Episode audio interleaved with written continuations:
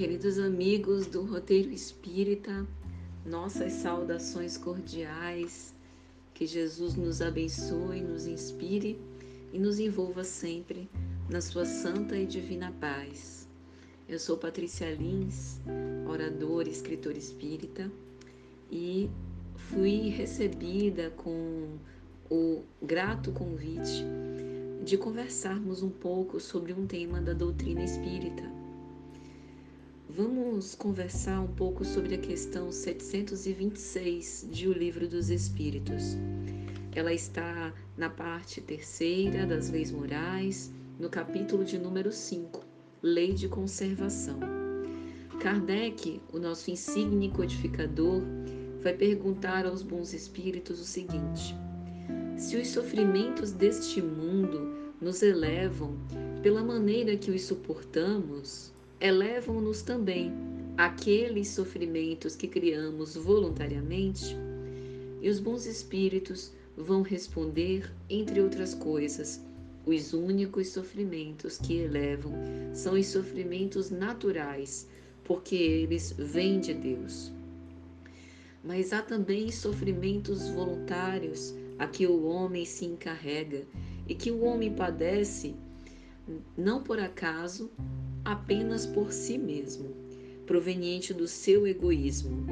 Quando sofrem pelos outros, é caridade, mas os tormentos voluntários só geram infelicidade. É interessante nós pensarmos sobre isso, especialmente nesse momento que por hora passamos, que tem trazido tantas aflições físicas, morais, espirituais. Nós temos na doutrina espírita o entendimento de que a dor é uma bênção que o Pai envia aos seus eleitos, no sentido de que as aflições, os sofrimentos nos fazem questionar a finalidade da vida, o valor das experiências e nos faz movimentarmos para que possamos trabalhar em prol do nosso bem, da nossa felicidade e da felicidade também dos outros que nos cercam. Mas quantas vezes, meus amigos, os sofrimentos nos paralisam, nos parecem deixar de mãos atadas, quando não nutrimos as queixas injustificáveis, ficamos na inércia, na inação. Repisamos velhos sentimentos pelo ressentimento, pelo orgulho, pelo nosso egoísmo, pela inveja, pelo ciúme, ainda tão presentes no nosso cotidiano e na nossa sociedade contemporânea. O espírito Fenelon, em o Evangelho segundo o Espiritismo, no capítulo 5, Bem-aventurados os aflitos, no item 23, os tormentos voluntários, vai conversar um pouco conosco sobre isso.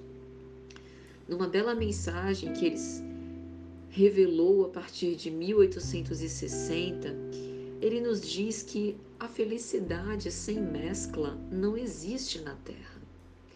Isso não significa que a Terra, esse educandário e hospital, seja lugar infernal de padecimento incessante, mas implica dizer e nos lembrar que nós passaremos pelas vicissitudes e nós precisaremos enfrentá-las durante o cortejo da vida.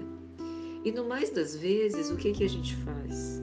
A gente acaba buscando nas coisas perecíveis, nas coisas materiais, as gratificações que podem nos fazer restituir a esperança e aí a gente se sente frustrado, a gente se sente com as expectativas não atendidas, porque a felicidade relativa que nós poderíamos alcançar, elas não devem ser buscadas naquilo que é perecível, mas imperecível, no que ele chama dos gozos da alma, naquilo que vai causar paz no nosso coração. Então a gente vê que até pelo desenho das redes sociais, há uma chuva, né? um, um ritmo caudaloso de trocas de informações, de imagens, de textos, de vídeos, de mensagens, que podem ser inclusive dignificantes, edificantes, mas que acabam nos perturbando de algum modo com pensamentos ansiosos. E isso culmina nessa espécie de avidez que nos faz mover com muita agitação e perturbação. E assim, sem perceber, nós vamos criando tormentos que só cabia a nós mesmos evitar, como dizem os espíritos. Aquele que olha para a vida de forma grata, reconhecendo os recursos que dispõe para transformar a sua existência numa experiência feliz, não obstante as adversidades, vai dizer Fenelon está sempre rico, pois se olha para baixo, em vez de olhar para acima de si mesmo, vê sempre os que possuem menos do que ele. Bem se vê que isso não é uma apologia a gente andar cabisbaixo, pessimista ou se acomodar no mau sentido do termo, mas é reconhecer que nós temos uma oportunidade imperdível de apreciar a nossa construção moral, espiritual, intelectual, reconhecendo com humildade o muito que ainda nos falta alcançar. Porque no mais das vezes nós conservamos a presunção e a vaidade de merecermos ocupar lugares maiores do que o que ora ocupamos. Achamos que mereceríamos uma família mais harmônica, um trabalho mais produtivo, uma posição mais importante no mundo, quando não raro, todos esses recursos nos fariam nos perder, porque ainda não estamos preparados com humildade, obediência, resignação suficientes para ocupar esses postos sem que isso represente derrocada moral.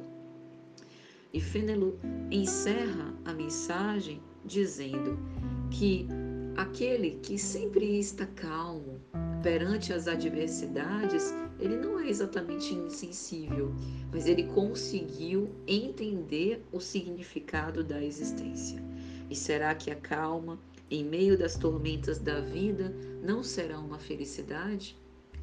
Tem uma mensagem de Emmanuel que ele vai conversar conosco sobre isso. Há muita aflição gerando tranquilidade na terra mas há muita tranquilidade também gerando aflição.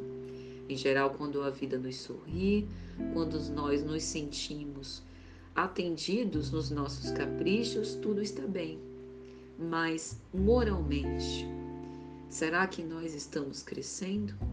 Muitas vezes é justamente a aflição que nos coloca no nosso devido lugar, que nos coloca em contato com as nossas sombras, com aquele lado obscuro que a gente teima não perceber e que a partir dele nós podemos alcançar os páramos da felicidade, não neste mundo, mas naquele onde há a verdadeira vida, o mundo espiritual, que é produto desse reino divino que nós vamos construindo desde o momento presente, através dos nossos pensamentos, das nossas ações e dos nossos comportamentos.